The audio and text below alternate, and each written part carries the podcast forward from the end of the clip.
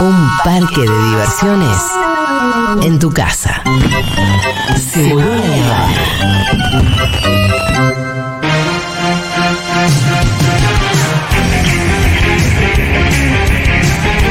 Bueno, por lo que escuchamos, la gente sigue eh, viendo a full Gran Hermano. Sí, yo lo sigo viendo. Y es un programa que llama mucho la atención por diferentes razones.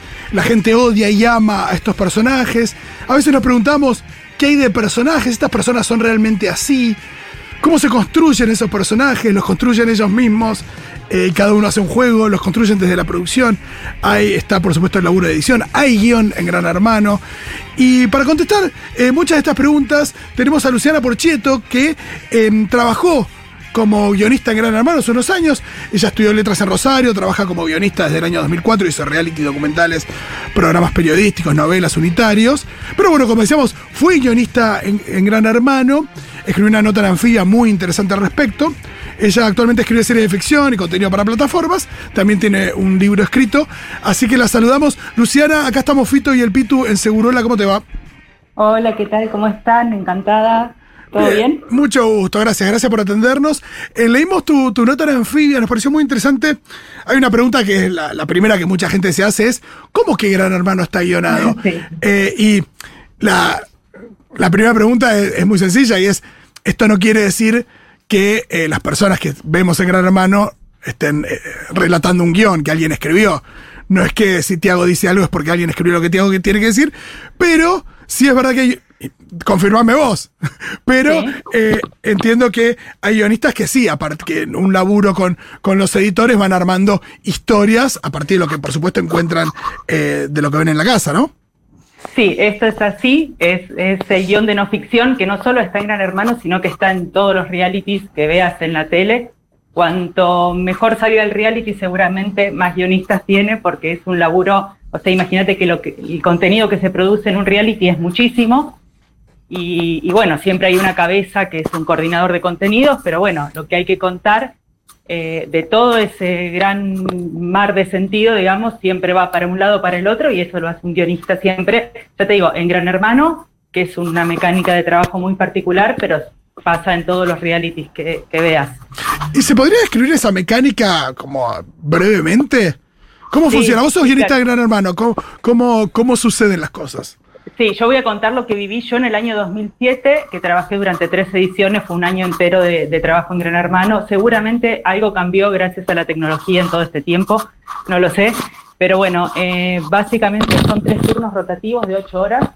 Cada turno tiene guionistas, eh, bueno, y guionistas en control y guionistas en isla que trabajan junto con editores. Claro. Eh, primero eso, son eh, 24 horas de personas trabajando como en una fábrica sin parar con un franco semanal. Eh, y después son 8 horas de laburo donde el guionista de control, son dos por turno con un asistente, miran lo que pasa en la casa y van catalogando y van diciéndole al director qué situación tiene que seguir.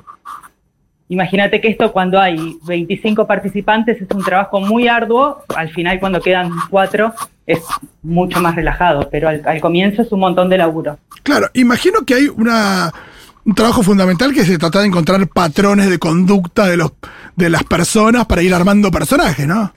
Sí, pero vos sabés que también pasa algo que, que- que- que me lo contaban quienes trabajaban en otras ediciones y que sigue pasando por... por ¿Sabes, compañeros Luciana? Que se- no sé si está rozando el micrófono con la ropa o algo, no Ah. sé bien con qué estás hablando, pero, pero se escucha ahí un. ¿Me escuchás mal? Algo Bueno, que, que se raspa.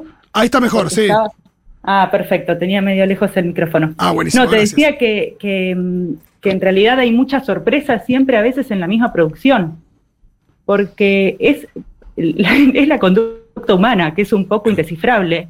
Y muchas veces, eh, por eso, a veces yo eh, pongo en, en- en- con- a ver, tomo con pinzas como esos relatos tan maquiavélicos de que están buscando este, qué sé yo, porque es muy difícil encontrar algo en Gran Hermano, ¿me entendés? Quizás pones a alguien porque tiene pinta de conflictivo, por decirte una cosa, y resulta que el tipo adentro es un estanque, que Claro, no, que claro. no salta, que es re tranquilo y no rindió, ¿me entendés? Sí. No, no, no produjo lo que, lo que alguien esperaba, porque en casting se vio tener una cosa y adentro, en la dinámica de la- del aislamiento, pasó otra. Claro. Bueno, sin ir, más Entonces- lejos, sin ir más lejos, todos esperábamos mucho más de Tiago, quizás. por ejemplo, este que era un, Hermano, ¿no? un personaje que, que- que ni bien entró parecía que iba, iba a generar, en- era el ganador, ¿no? Sí. Como Sí. que no había mucho que hacer, ya está, denle el premio, se lo merece. Y bueno, y sí, después quizás fue pasando otra cosa. Me parece, a mí, digamos, me pasó, que lo cuento un poco en la nota de anfibia, yo no miraba Gran Hermano, es más, miraba con rechazo Gran Hermano y estando ahí adentro me pareció bastante fascinante como, como mm, tratado sobre el alma humana, si querés, Claro. porque todo pasa ahí y también es verdad que el aislamiento es real, o sea, lo- los, no ven a nadie porque si no atenta contra el, Sí. contra el formato, aten- es eso como una de las bases de Gran Hermano. En otros realities por ahí sí hay más contacto con la producción, con el cámara, Claro. eh, qué sé yo, Expedición Robinson, seguramente el cámara duerme en la cama, en la carpa de al lado, por decirte Claro, claro, cosa. claro. Eh, Acá no. También imagino que hay una cosa de esto de los personajes que rinden y los que no. Que imagino que el que rinde, bueno, se le va dando más tiempo en batalla, en edición, más. Y pero también me imagino que cuando, si lo que rinde es. yo no tengo ni idea, porque no estoy viendo este, pero no sé, Tiago, Tiago es bueno, ¿no? Sí. Eh, si rinde Tiago es bueno, bueno, eh, ¿a, a qué, ¿a qué número de maldad de Tiago empezás a cambiar el personaje? Porque hay una cosa, imagino que está, al final está buscando eso, y no, o se ven las contradicciones de los personajes también, es Se algo ven- que buscan. Se ven las contradicciones, se puede direccionar obviamente el sentido como en cualquier recorte. Eso se direcciona hagas. el sentido a full, sí, Y claro. sí, como en cualquier recorte también periodístico, es una visión del mundo. Total. Quizás, ya te digo, no es tan maquiavélico, a veces depende del, del guionista que justo tomó esa nota, ¿viste? Como que quizás Claro. a veces pasaba eso, digo, pero es verdad que tampoco se puede mostrar algo que no es. ¿Me entendés? Como que tarde o temprano el, el tiempo ahí adentro hace que vayan emergiendo un montón de cosas contradictorias y ambiguas como somos en general los seres humanos. Claro, Entonces- también eh, hay algo que, que noté le- leyendo un poquito en las redes y demás, que había gente que ahora, nada, esto se transmite todo el tiempo en Pluto TV, no sé si sigue así, Sí. y después están los, los recortes que hace Telefe, que es el canal, y hay mucha gente que dice, che, hay un montón de cosas que salen en Pluto, que por ejemplo, no sé, todo esto de que Tiago al final no era un pan de Dios, eh, creo que empezaba a aparecer en Pluto, pero no se reflejaba en, Telefe, y había, y ahí por ahí se nota un poco la construcción, ¿no? Exacto, ahí se nota la construcción y en este hay un fenómeno como muy nuevo que no sé si habrá pasado en los anteriores que no seguí tanto, en los anteriores digo entre 2007 y este, pero es que cada vez hay más productores de contenido independientes en las redes.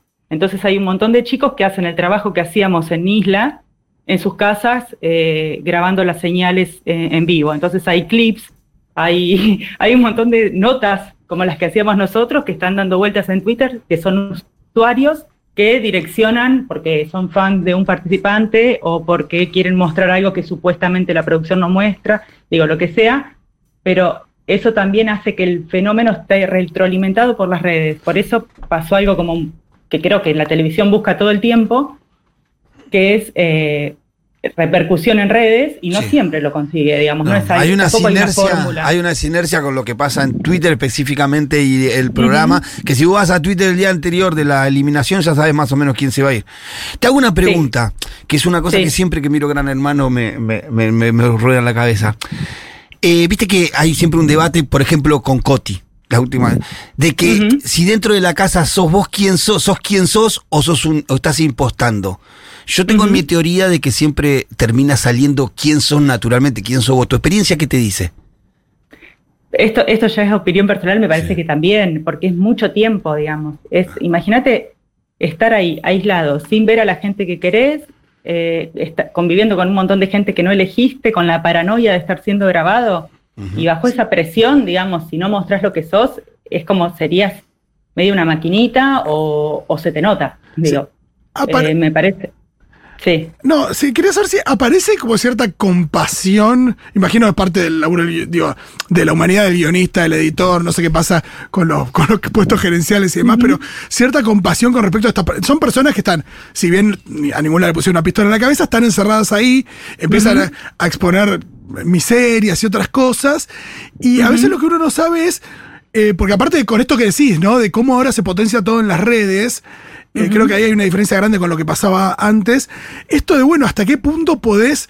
eh, por supuesto, nada, hay una especie de contrato entre el público, la gente que va y quien ofrece este programa, de decir, bueno, quiero ver la vida misma, esta gente, eh, nada, después de encerrada no sé cuánto tiempo, pero hay una cosa donde ahí empiezan a aparecer esto, miserias, cosas bastante jodidas Sí. y demás, cosas que hacen que eh, mucha gente después odia a una persona. Digo, a mí me parece muy Sí, loco lo que pasó. Porque aparte es verdad, uno pone un tweet y dice, ay, ¿qué? Garca, que es Samantha de Gran Hermano, que en realidad de Gran Hermano, de Bake Off, que, que trabajaba de Sí. esto y qué sé yo.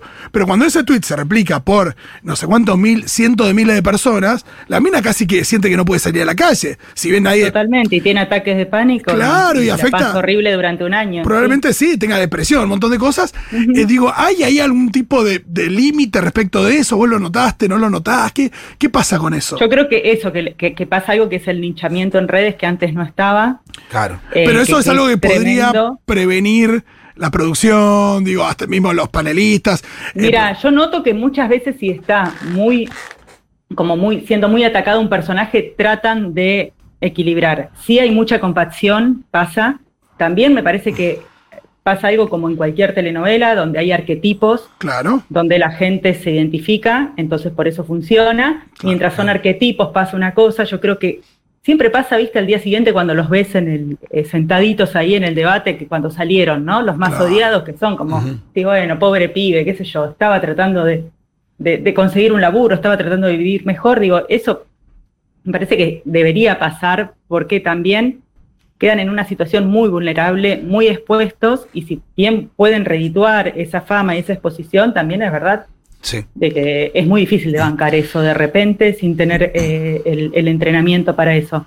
Me parece como demasiado. Porque eh, hay, un- hay un acá un botón con el que a veces nosotros usamos y además este, en las redes te detestan, que es lo que le dice Laura Ufala a, a un, a un personaje. Ay, sí. Eh, a- una persona, digo, que salió, no me acuerdo si una chica un chico. Sí. Pero esto de, bueno, es- vos salís de una casa donde pensás que la gente por ahí te apoyaba, pero la gente, al final, pues esto, se arma una especie de contagio en Twitter donde al final todo el mundo que amaba una persona, lo vi con este pibe, ni idea qué habrá hecho, pero con este pibe Frodo, Agustín, que lo llama, Sí, que la sí. gente lo amaba, la Frodoneta, y de repente lo querían prender fuego, se fue con un porcentaje récord.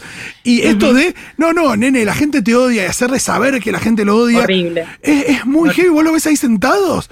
Eh, muy vulnerable, es una situación muy asimétrica porque también vos pensás que cuando salen siguen en, en aislamiento hasta que caen, o sea, todo tiene que ser en vivo. Claro. Este chiste, este, este meme que quedó de Soledad Silveira con la fuerte. chica exorbitada, que como que no entiende nada y que le dice el mundo cambió, tenés que hacerte fuerte, cayeron las torres. Bueno, imagínate todo lo que se le habrá pasado por la cabeza a esa chica en ese momento, ¿me entendés?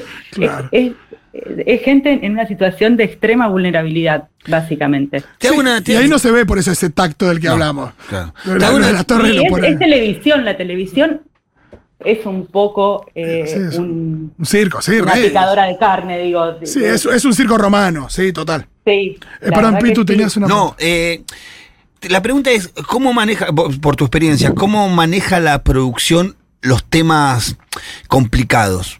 Ahí tenés, hoy tenés un personaje en Gran Hermano que representa lo peor de nuestra sociedad, que es Alfa, que tiene dichos xenófobos, tiene dichos gordofóbicos, de todo lo que, de todo, de todo lo que te puede, racista, discriminatorio. No, y sí fue, fue, tuvo una Eh, situación de acoso sí, con. acoso y todas esas cuestiones. Y la excusa o, o la explicación que da la producción o el programa a través de, del Moro es que, bueno, acá, eh, porque la, la- mucha parte de la audiencia le reclama alguna acción concreta sobre estos dichos sobre Alfa. Y ellos dicen, no, bueno, acá el que decide es el supremo el público. El público Sí, la dice gente quién decide, se lo queda y quién no se queda. ¿No es un poco como La lavarse- verdad que yo eh, de eso no puedo hablar porque no estoy en esta edición. Cuando imagínate que estuve hace 15 años, que era otro otro mundo, Claro. donde no se condenaban, donde esas cosas se decían todo el tiempo, Claro. probablemente la mayoría de los personajes eran así, no pasaba nada. Me parece que ahora hay una escucha muy atenta sobre eso. Y también me parece que, a ver, eh, Gran Hermano, bueno, Alfa justo es, es, es, es de, de Gran Buenos Aires, pero Gran Hermano es un programa federal, también eso hace que sea muy mirado en todos lados. No escuchamos acentos del interior en general en la tele de aire, y ahí aparecen salteños, cordobeses, etcétera, que eso también es raro. Y también aparecen distintas idiosincrasias, y yo creo que estamos todo el tiempo pensando que estamos en un nivel de evolución y de, y, y- y de, de apertura que no sé si es tal, digamos, como sociedad, ¿no? Y Claro. que ahí aparecen cosas que quizás a cierta franja de la sociedad nos sorprenden, ¿eh? Pero ¿cómo puede seguir diciendo esto? Y quizás la mayoría de la gente es así en una provincia o es así en, un, en, en, alguna porción de la sociedad. Digo, no, no lo estoy defendiendo ni mucho menos, pero sí creo que está bueno, más allá de condenarlo, que está bueno pensar cuánto de nuestro deseo está puesto en, cómo no, nos tenemos que relacionar y cuánto es, eh, en qué, desde qué base partimos. Eh, esa es una opinión personal, digamos, ya no tiene nada que ver con, mi trabajo ahí, digamos, estoy hablando como, como espectador y pensando un poco en el fenómeno. Y bueno, después está el fenómeno realities. cuál, crees que es el gancho? Eh, porque a veces el reality primero se nos vendió como, bueno, es la vida misma. Eh, algo de eso tiene, pero también toda esta, toda esta construcción, que al final, esta construcción es muy loco porque tiene que ver con arquetipos que surgen de la ficción. Digo, ¿cuál es el no, en realidad la ficción los toma de la vida. De la realidad también. Total. Claro. es, como una. Es la, ficción está buscando todo el tiempo lo que Gran Hermano ha servido. Claro. Claro, porque, al mismo tiempo. Eh, sí, pero en la vida no son todos o Romeo y Julieta o Cenicientas o... Eh, no, también son todos bastante hegemónicos, digo, bueno, sí, es un recorte de la realidad ya desde el casting, que obviamente no vamos a decir que es la vida misma, pero yo creo que en televisión es lo que más se le parece. Sí, porque aunque sean hegemónicos, hay una parte que sale de ellos, que lo natural, que a veces tienes, como todas personas, sus miserias y sus luces y sombras, y cuando vos ves las sombras, ahí empareja un poco. Yo lo que lamento eh, de siempre, eh, que no sé a partir de qué gran hermano empezó a suceder, es que el, tipo de persona que, quiere ir a Gran Hermano y que va a Gran Hermano terminó siendo bastante parecido, con algunas excepciones, y... Eh, Digo, uno, al principio imaginaba una cosa como más de, la sociedad representada, con diferentes. Pero bueno, acá son todos jóvenes, hegemónicos. Que acá no tenés Alfa, que es un hombre grande. Sí, pero en general siempre aparecen poquitos, ¿no? sí, sí, sí. Alfa y Ariel, que también se puede caracterizar como un hombre grande. Sí, son, son mayores de treinta y pico, que es como la, media que tuvo siempre Gran Hermano. Llegó siempre hasta los 30, 32, y ahora hay personas un poquito más grandes. Sí. Eh, sí, eso, eso es nuevo. Y, evidentemente es un formato que, paga. Te hago un ah, comentario. Mira, eh, los dos programas más vistos de la televisión argentina ahora en la actualidad. En el primer lugar está Gran Hermano, que mide 17.3. Y en el segundo lugar está Gran Hermano en vivo, que mide 11.7. Y el tercero, el tercero viene con 8 puntos, o sea, lejísimo. y si mirás el año, es Masterchef, es Bake Off y es La Voz. Evidentemente algo hay. Sí, porque, porque hay algo, yo creo, bueno, también hay, es verdad que no se están produciendo ficciones acá. Claro. La, telenovela argentina lamentablemente no existe más. Hay latas turcas que te las tenés que ver, digo, sí, hay mucha gente que le encanta ver tele. No, entiendo eso, no entiendo eso yo quiero decir, no entiendo qué, qué Bueno, porque son más baratas, porque son más baratas y... No, pero el gancho que tiene es porque también son estos arquetipos en realidad. Digo, las historias en ese sentido, sea de Turquía o sea de, mexicana la novela, digo, son bastante elementales o, o no sé si hay no sé si hay mucha experimentación, en general tienen que ver con, con historias muy clásicas de, amores y odios, eh, Romeo y Julieta, la Cenicienta, todo es alrededor de esa lógica. Donde, exacto, donde hay, donde hay una villana, donde bueno, hay, hay un montón de, construcciones, como vos decís, que se van moviendo y que hoy las representa Gran Hermano.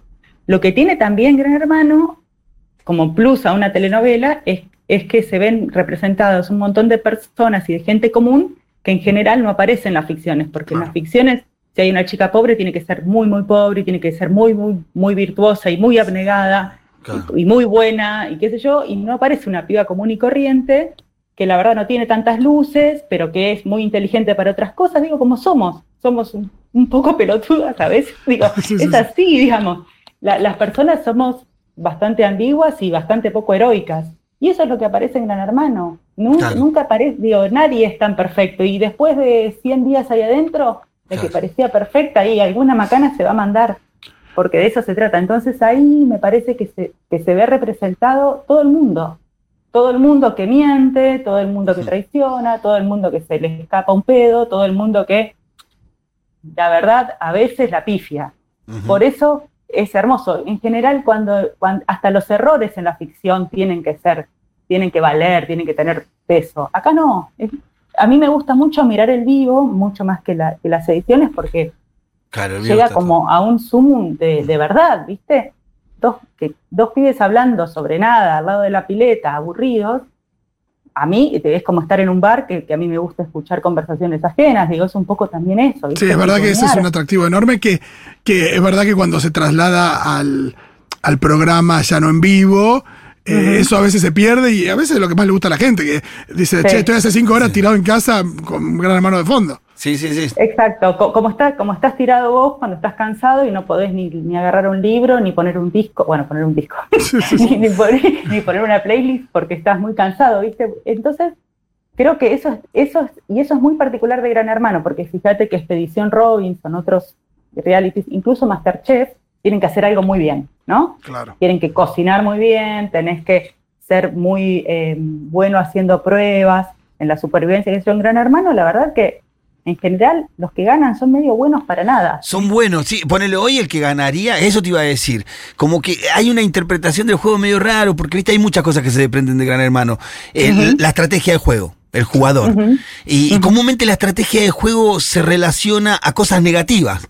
Y a la trampa, a la mentira, al engaño, a la manipulación. Sí, la gente pero, no banca eso. Pero sin embargo terminan ganando otras clases de personas, Gran Hermano. Hoy el que ganaría sería el primo, que es el salteño, que es más bueno que el y nunca hace nada, no hace nada. Exacto. Escapa de Y que- todas las discusiones, nunca está metido en Incluso atenta contra el formato, porque Claro. es como alguien que no genera contenido, dicho en, en- en términos actuales, y sin embargo la gente quiere eso, sí, Ah, eso sí. también es, es- es como un chico lindo y eso también suma, bueno, Sí, eso un montón verdad. de factores. Sí, en la gran mayoría, eh, no, no lo tengo tan claro, pero me suena que ganan no los, los más eh, inolvidables o no los más destacados, sino alguno que... que Pasa esto, medio desapercibido. Sí, no, y que son buenas... no, son buena gente. Son buenas, son más o menos buenos, la gente, nadie los, nadie los detesta Me demasiado. acuerdo, me acuerdo Juan el Cordobés con su autonominación. Sí, era, sí, ese, ese pibe era muy particular. ¿Te acordás? Sí, que, que- que él no quería eh, Nominar a nadie.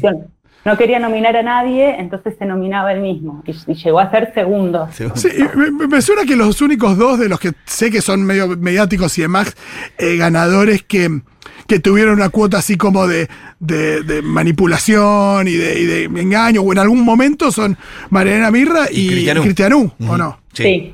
me parece que sí. No, no, te digo, no, no seguí tanto los Sí. anteriores, pero me parece que, que sí, que, que siempre eh, ganan Sí. personas bastante tranquilas, salvo en estos dos casos. Sí, con, que- que, con bueno. dos estrategias distintas, porque Cristian no gana con mucho apoyo por afuera, pero Mirra gana no siendo nominada. Sí, sí, sí. Era muy No, guacha, ella- pero. Mira. No, pero en un momento la nominaban mucho. Ah, claro, Eh. Diego Leonardi la Sí, pone sí, bajo verdad. su ala, que era muy fuerte, la protege, Ella lo traiciona, la sí. hace fuerte y él y ella después lo traiciona. Claro. Era un relato, digamos, Ay, era un relato. Y eh, me acuerdo de llegar a la isla de edición ese día y que era todo el mundo sorprendido. Eso es lo que te digo. Ah, y vos, vos sor- estabas ahí en la edición cuando apareció el grito de afuera. Increíble. el grito, el grito de afuera, claro, todas esas Fue el primer grito de afuera ese. Sí, el más, el más sí. legendario. El primero fue, creo. Creo que sí. Sí, sí, Sí, sí. sí, creo que sí. Hoy es, un, hoy es un elemento más del juego que la producción deberá incorporar hacia el próximo Gran Hermano. Los gritos de afuera. Con gritos o sin gritos, sí. Me encanta. Sí, sí. Eh, Luciana, eh, me encanta porque esto es, eso es uno de los momentos más importantes de los realities en la historia de nuestro país, el grito de afuera a María Elena, eso no tengo ninguna duda. Y otro, que sé que laburaste en Expedición Robinson Chile, creo, eh, no sé Sí. si en el de Argentina, no te pienso preguntar si fue armado lo de Piki y Adrián, porque me No, muero eso- si fue armado. Eso, eso sé que existió porque, porque, soy, porque viví en Argentina, pero yo ahí no tenía ni tele. No, pero claro. no, no, trabajé después, el formato se fue replicando, porque Sí. ahí estallan los realities, y yo trabajé en uno que era de famosos para Chile, Wow. que se hacía acá en Argentina en el año 2006. Por eso, los realities también son un lugar donde los guionistas solemos trabajar muchísimo y muy pocas veces es con- en los créditos, digamos, porque no existe tampoco la, la figura del guion de no ficción en ninguna entrega de premios. en- Claro, es a veces, o sea, como no, no existe, pareciera que esos programas, eh, nada, lo que pasa se autogenera y en realidad hay muchísimo laburo, de un tiene que laburar muchísimo. Yo en- para Expedición Robinson trabajaba, creo que éramos ocho guionistas trabajando al mismo tiempo. No, está bueno eh, eso, evidenciar que, que digo, son cosas que generan laburo, porque, Sí. digo, y mucho más en tiempos de, de no ficción. Así que... Exacto. Gracias por iluminarnos con eso. Bueno, Luciana, muchísimas gracias. ¿Nos ponemos en contacto alguna otra vez o para cuando cierre el programa Eh, o algo? sí, sí, sí, para sí. seguir charlando de esto. Dale, buenísimo. Hablamos- Gracias por el interés. No, a vos. Hablábamos con Luciana Porcheto, que eh, fue guionista de Gran Hermano durante un tiempo. Escribió una nota muy interesante en Anfibia, la pueden encontrar ahí. Enseguida venimos con lo que nos queda de seguro, que son 12 minutos.